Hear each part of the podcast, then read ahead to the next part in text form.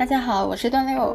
上一回我们说到了东野圭吾的母亲，为了让他爱上阅读，于是使出了不种各种不同的方法。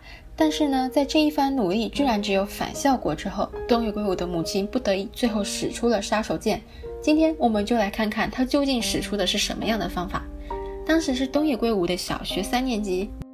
东野圭吾的母亲呢，居然是直接跟他的老师去商量，希望用老师的力量让东野圭吾开始阅读。当时呢，他的老师推荐了下村湖人的《次郎物语》这一本书。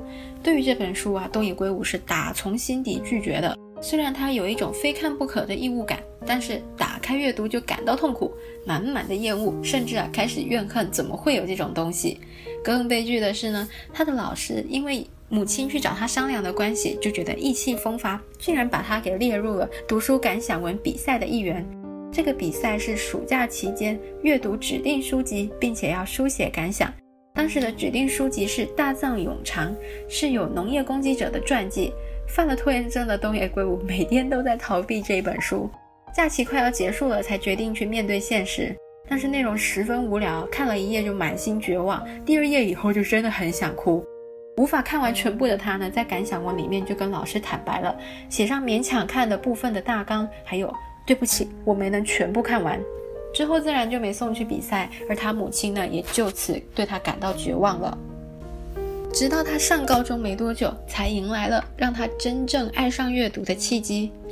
他的大姐当时带了一本精装书回家，是小原丰的《阿基米德借刀杀人》，是江户川乱步奖的获奖作品。当时的东野圭吾还不知道江户川乱步，询问了他的大姐，他大姐就自信满满的回答，他的本名叫艾伦坡，是个规划日本人的推理小说家。接着文中啊，东野圭吾就自嘲，哦这样啊，我点点头佩服不已，真是无可救药的蠢蛋姐弟。实际上呢。江户川乱步这个是笔名哦，他本名是平井次郎，取这个笔名就是从爱伦坡的名字的日文发音。爱伦坡是美国的现代推理小说开山始祖，江户川乱步则是日本本格推理派的开创者。而江户川乱步赏这个文学奖呢，就是在他六十寿辰的时候设立的，除了庆贺生日之外，主要呢就是推广了日本推理文学以及培育新人。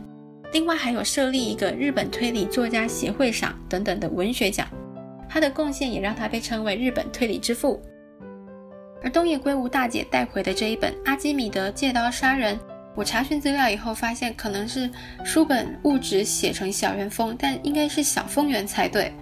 而之后大姐在三言两语顺口说说的推荐下，东野圭吾虽然不太情愿的接下了这本书，打开阅读还被满面的文字弄得头昏眼花。但是呢，他却鬼使神差的没有中断这个久违的阅读，用了一星期的时间才看完了这一本《阿基米德借刀杀人》，并且产生了对推理小说的兴趣。之后呢，更是瞄准了他二姐的书架，开始看起了松本清张的小说。虽然当时的他不明白究竟是受什么吸引，但是他一头就栽进去了推理文学里，也看别的作家的书，还会自己花钱买。而就在某一天。他忽然就起了一个念头，他要自己写推理小说。于是他就去文具行买了最后的笔记本，当天就开始正笔书写了起来。虽然没有记下正确的日期，但是他记得是高一的一月，因为参与了运动社团，而且他还要偷偷瞒着姐姐们写，不太有充裕的时间动笔。但是过了半年，在七月十四日，这本小说还是完成了，而至今他也保留了这一本笔记本呢。虽然他现在看第一本写的小说啊，为各种不成熟的笔法、设定、故事线等等感到痛苦不已，但是当时的他呢，认为这可是惊世巨作，兴冲冲的就接着写了第二本小说。而这一次为了要考大学，花了四年才写完。写完之后呢，就花钱请大学的朋友吃饭，并请他看这一本小说，希望对方写下感想。结果对方就开始躲他，躲了半年呢，好不容易才让他堵到了。那半年后才收到的感想文，里面居然写着差不多一半的故事大纲，还有一句“抱歉”。画面画面实在是太雷同了，是不是马上就回忆起当年的大明湖畔的大藏永长感想文呢？实在没想到东野圭吾初出茅庐，竟然遭遇这样的滑铁卢。虽然说知道不是每个人做任何事情都能第一次就旗开得胜。但是可能因为对东野圭吾的印象吧，不觉得说他会有这么过于稚嫩，甚至让人看不下去的文笔。产生这种印象的原因，是因为他是在二十七岁，十分年轻的时候，将一边工作之余，利用空闲时间写的小说，放学后投稿江户川乱步赏。得奖后的他呢，就毅然决然地辞去了工作，并且搬家到东京，开始全职写小说。他将全身心的投入，甚至把自己的后路全部切断了。这样的决心就震折了我。我一方面很喜欢他写的小说，觉得他的风格十分多变，故事题材各异。但是呢，我喜欢在他的小说这些推理谜题的包装的后面是人性的探讨。也许他自己都没有一个所谓的正确的答案，但是在这些人性纠缠之下，我们撇去丑恶的部分，他写出了人性高尚光辉的温暖的部分。于是，冲着东野圭吾多变的小说和他勇往直前的精神，我以前呢是只有买他的推理小说的，但是这一次我就买下了这一本。当年我们就是一群蠢蛋。我除了看简述觉得应该是一个很好笑的小品文之外呢，也是想看看是什么样的过程才能长成现在这样的东野圭吾。没想到见识了他成长在一个不能大意的城市。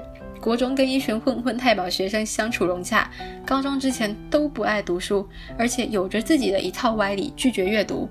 直到接触了推理小说才大反转，而且还着手写小说。